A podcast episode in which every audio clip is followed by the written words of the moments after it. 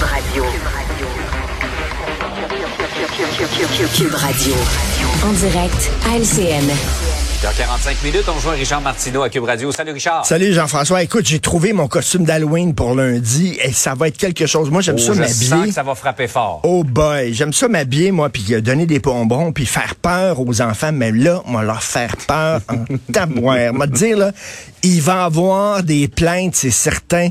Je vais me déguiser. Tu sais, parce que là, c'est la mode. Les gens se déguisent en Jeffrey Dahmer, en tueur en série. Vous Ouais. n'avez rien vu. Je vais me déguiser, ah, c'est incroyable, en homme blanc de plus de 50 ans.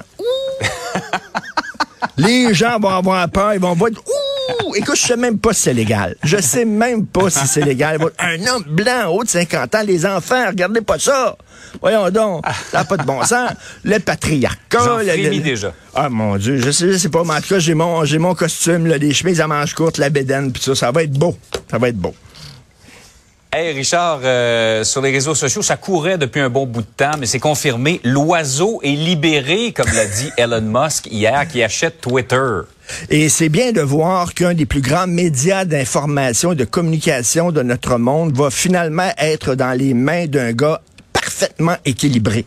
Donc, euh, dire, Elon Musk, il a acheté ça pour 60 milliards de dollars canadiens, 44 milliards de dollars américains.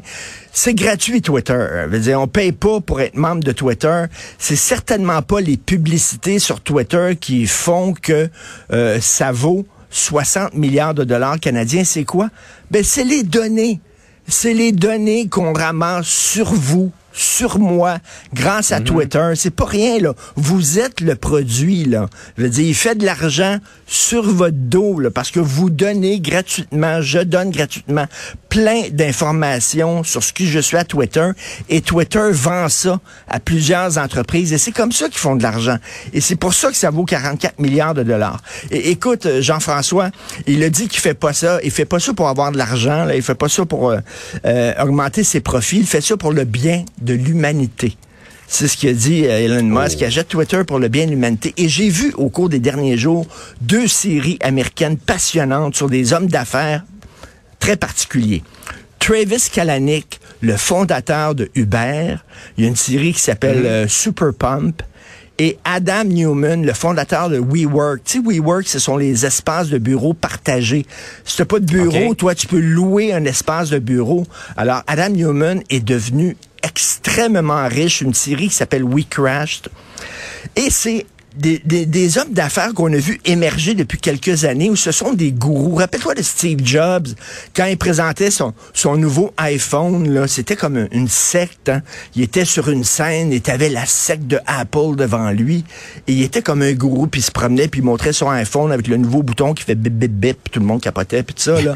Alors, et là, le fondateur de Uber et le fondateur de WeWork disaient ça, moi, je veux pas faire de l'argent. Je veux changer l'humanité. Je veux faire une révolution. Je m'ennuie des gens d'affaires qui voulaient rien que faire du fric. Comment, s'il vous plaît, là, vous partez une entreprise, arrêtez avec vos philosophies, puis les gourous, puis là, ça publie des livres sur leur vision de la vie, puis ça. Non, non. Tu fais ça pour faire de l'argent, puis c'est bien correct, c'est bien correct, tu vas donner la job à des gens. Mais arrêtez de me dire, vous voulez le bien de l'humanité. On est un peu tannés de ces gens d'affaires-là qui se prennent soudainement des grands philosophes, là. Dire, Un petit côté mégalomane. un petit côté mégalomane. Donc, c'est pour le bien de l'humanité qu'il achète Twitter. Et bien sûr, euh, il dit qu'il veut pas en faire un média infernal. On verra, mais il est pour la, la liberté d'expression. Donc, euh, il a même, euh, écoute, a- accueilli les bras ouverts Donald Trump qui va faire un retour. Donc, très hâte de voir ça, mais 44 milliards de dollars. Pourquoi? Parce que on donne des données à Twitter. Et puis tu euh, te poses la question, est-ce que le second degré est en train de se perdre au Québec parce que le dernier spectacle de Guy Nantel a choqué un critique du devoir? Ben c'est ça. Écoute, j'allais voir le dernier spectacle de Guy Nantel. Vous devez absolument y aller. C'est tellement drôle. Écoute, il y avait euh, Jean-François Lisée, là, puis pourtant, là, il attaque le PQ. Lisée pleurait de rire tellement derrière moi. On riait énormément. Tu ris pour pas pleurer parce que ce qu'il dit sur le Québec, c'est extrêmement dur, c'est très difficile, mais c'est très drôle. Bon, et c'est du deuxième degré tout le long. Et là, le critique du devoir, tu sais, a pris ça au premier degré. À un moment donné, il rit des vieux. Euh, là, le critique du devoir a dit, ben, c'est épouvantable avoir ce discours-là sur les vieux, avoir ce... Mais c'est du deuxième degré, Jean-François, du deuxième degré. Et là, je me demande, est-ce que le deuxième degré se perd? On a vu, il y a beaucoup Mhm. d'analphabètes fonctionnels au Québec, des gens qui lisent un texte, mais qui peuvent pas en saisir toutes les subtilités. Euh, Il y a les woke qui ont un esprit de sérieux. Les woke sont sérieux. Là. Un party de woke, là, ça va être plate en vierge. Je vais te dire quelque chose. Là. Il doit pas avoir grand joke là, là. Les autres, ils prennent tout au premier degré. Et je me demande si Yvon Deschamps était ici aujourd'hui. S'il commençait sa carrière, là, sais, qu'il riait, il riait des racistes, Yvon Deschamps. Mais là, Ouais. il était pas raciste lui-même. tu l'écoutais à première, à première écoute, c'était pas évident. ça. Il se moquait de ces gens-là, mais en empruntant leur travers. Exactement. Et il jouait le raciste pour rire des racistes. Il ça. jouait les misogynes pour rire des misogynes. Quand il disait les filles, c'est nono, c'est assez niaiseux des filles. C'est pas ce qu'il pensait. Il riait des gens qui pensent ça. Alors, le deuxième degré, est-il en train de se perdre avec les woke, là, qui tout est sérieux pour les woke?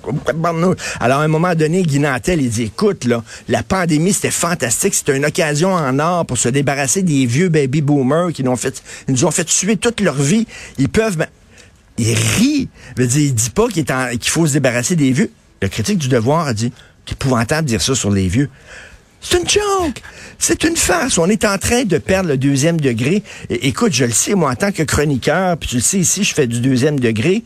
Heureusement, les gens comprennent. Les gens comprennent. Ils voient là, mes mimiques puis tout ça. Ils me prennent pas au premier degré. Mais des fois, il y en a des gens qui prennent ça au premier degré puis sont épeurants, maudits, là. Fait qu'il faut un peu slacker. Allez voir le spectacle de Guy Nantel, c'est très drôle, mais tu sais, prenez ça avec un grain de sel, quand même. Il est pas en train de dire qu'il faut se débarrasser des personnes âgées. Au contraire, ce qu'il dit sur les personnes âgées, c'est très touchant. Euh, vous allez entendre ça, mais bref, euh, salutations à Guy Nantel et le devoir, un petit peu plus de sens de l'humour, peut-être. En tout cas, bonne chance euh, pour confectionner ton euh, uniforme, ton déguisement d'homme blanc dans la cinquantaine. Ah, pour ça va T'as la fin faire, de semaine pour y penser. ça va faire peur à tout le quartier. Salut. Hey, bonne fête de semaine. Bye. Salut.